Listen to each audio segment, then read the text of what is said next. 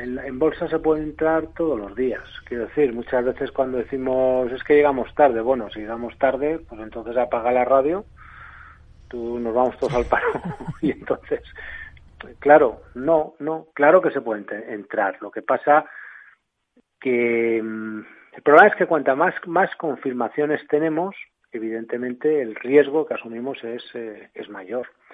Eso no cabe, no cabe lo menor, la, la menor duda. No digo esto porque, eh, en principio, eh, pues, eh, vamos a yo, yo soy de la opinión de que hemos visto un suelo en los bancos. Eso es algo que de aquí no me, no me bajo, pero no me bajo no porque estoy subiendo ahora, sino porque es que el, el, el SX67 y el SX7R nos dejaron, no sé, hace un año y pico, no, no sé, unas divergencias del, extraordinariamente fuertes en, gráficos mensuales, pero de grado mayor, ¿no? Eh, en fin, una cosa. Eh, ahora, mm, estamos ahora, insisto, donde donde estamos, aquí arriba. Yo qué es lo que lo, yo qué es lo que le diría. Vamos a ver. Si quiere entrar en Banco Santander, eh, sí que le sí que le digo que y esto es complicado. digo también, mira, además ha, ha publicado Eduardo Faust eh, Renta 4, un análisis estupendo de, de, de, y yo le he hecho una pequeña, por completar, una pequeña puntualización eh, a, lo que había puesto, pero desde los plazos un poquito más cortos, ¿no? Digo también porque pudiera buscarlo por, por Twitter, que están los, los gráficos, ¿no? Pero al final un poco la conclusión es, eh, más allá de lo fuerte que está la banca, pues es cierto que en los plazos amplios Santander y BBVA están llegando a zonas de resistencia muy, muy importantes. Bueno, yo creo que esto eh, poco se discute si vemos gráficos ajustados por dividendos y en, y en escala semilogarítmica. ¿Esto qué significa? Pues que en la zona de 6,80 como número redondo se encuentran los máximos de BBVA y estoy hablando de los que vienen desde el año 2009 se dice pronto, o sea, ahí, cada vez que hemos llegado ahí, el BBVA se ha girado.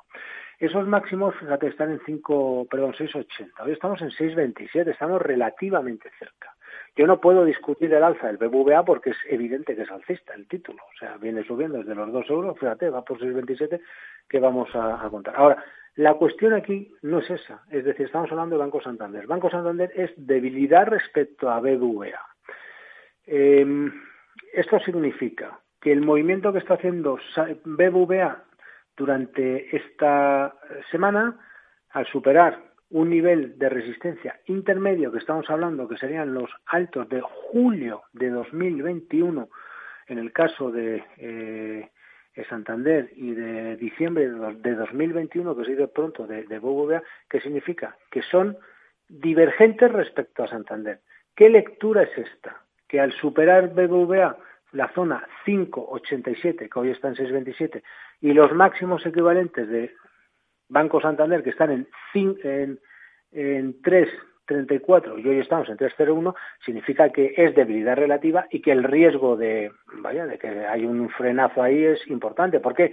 Porque me tiene que valer lo que he dicho. Si yo no he visto un suelo jamás en la bolsa sin una divergencia en zonas clave, pues aquí es lo mismo, estamos en una resistencia importante en el caso de BBVA que la ha superado, pero Santander no ha hecho lo propio. ¿Esto significa que hay que estar fuera? No, significa que hay una divergencia. Significa que, claro, con lo que han subido, pues, en fin, pues eh, cada vez le cuesta un poco, un poco más. ¿Puedo estar en Santander? Sin duda, sin duda. Si yo cojo el gráfico, en, en, eh, lo pongo un gráfico semanal, insisto también, en escala semi-logarítmica, es importante hacerlo así para poder trazar la directriz. Veré que tengo una directriz con tres tangencias que vienen desde octubre de 2022.